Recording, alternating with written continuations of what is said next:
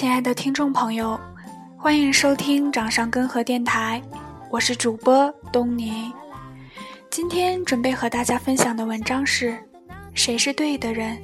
岁月给答案。周围的男孩子逐渐成熟起来了，不再想从一个女孩的吊带边窜到另一个女孩的短裙下，只想珍惜身边的拥抱。他们也逐渐忘记了曾和一个不穿短裙吊带的女孩子相互喜欢过，在一个曾经里。每一个青春里都有万水千山。橘子和对象从初一谈到大学，分过无数次，最后都和好了。后来一个城南，一个城北的工作，没到一年分了手，觉得情谊已淡，拖着没有了意义。我听后当场尖叫，还有什么比共同度过青春更有意义的吗？分手后的一段日子，它太凄凉。失恋是一段颠覆你价值观的时光，你会发现曾经学到的道理都十分空洞，曾经安慰别人的话变得毫无用处。这段日子，人人都会觉得自己吊死在一棵树上，但没事，不会的。后来，橘子剪掉了一头黑色长发，就是范冰冰在某杂志上的亮相的那个板寸。后来，他和一个女孩子在一起了，笑容依旧很阳光。他是否真的去爱女生了？我不知道。我用他们相爱过许多年这样的话一笔带过，而这许多年里有怎样的世界？他们一起从中学生到成年人，一起看过初中的白色玻璃变成绿色，一起绕着玄武湖走过五十多圈，最后作业一个字没写。他们还一起戳过老师的车胎，弄得本就更年期的老师骂了他们两节课。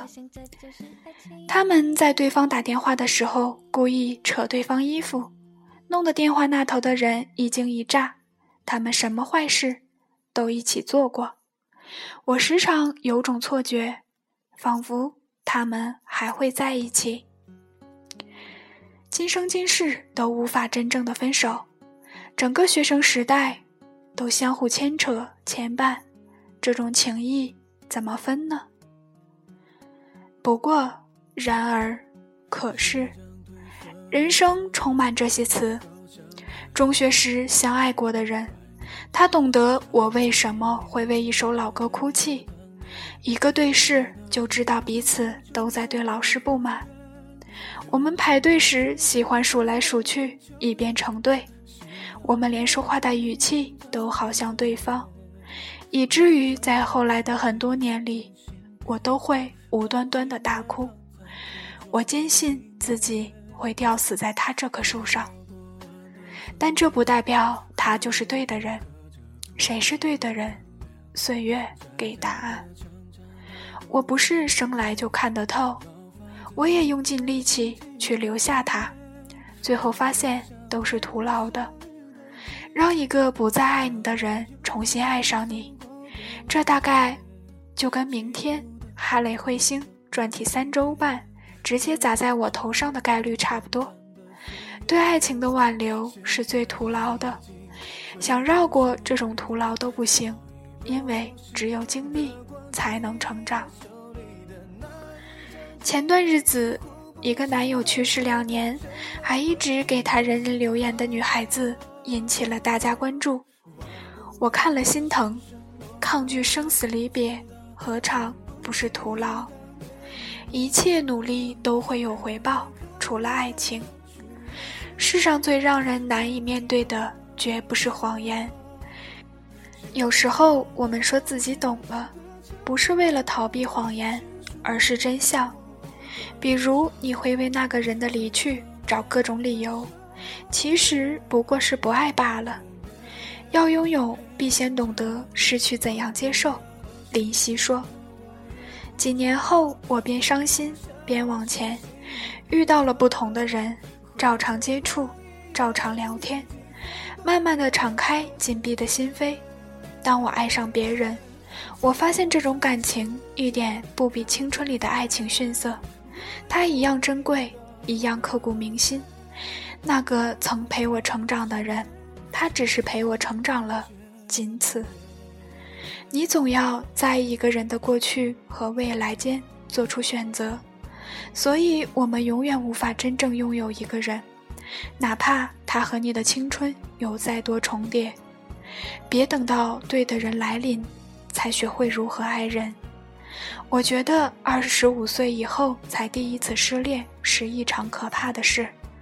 那时生活的脚步已不会允许你停下来慢慢修复，他会在你痛不欲生时，在你的办公桌上摆一堆文案，明天要交，不然滚蛋。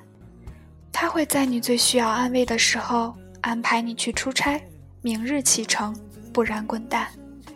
幸亏你失去的早，生活还不需要你承担太多，你可以慢些走，好好整理。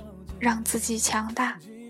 我不想和一个缺席了我的青春的人在一起，但事实上和比我大的男孩子在一起时一样很幸福。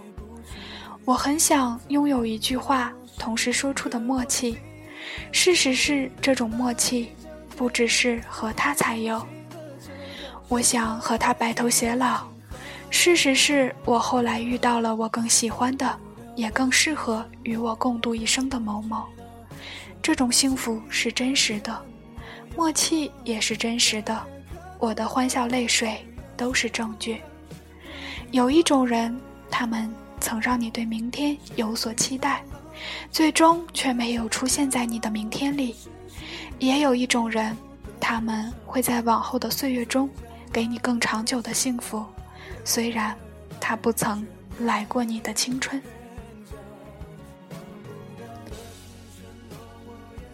亲爱的听众朋友，感谢您的聆听，这里是掌上根河电台，我是主播东尼，愿我们每个人都能在对的岁月里遇见对的人。下周一，东尼和您不见不散。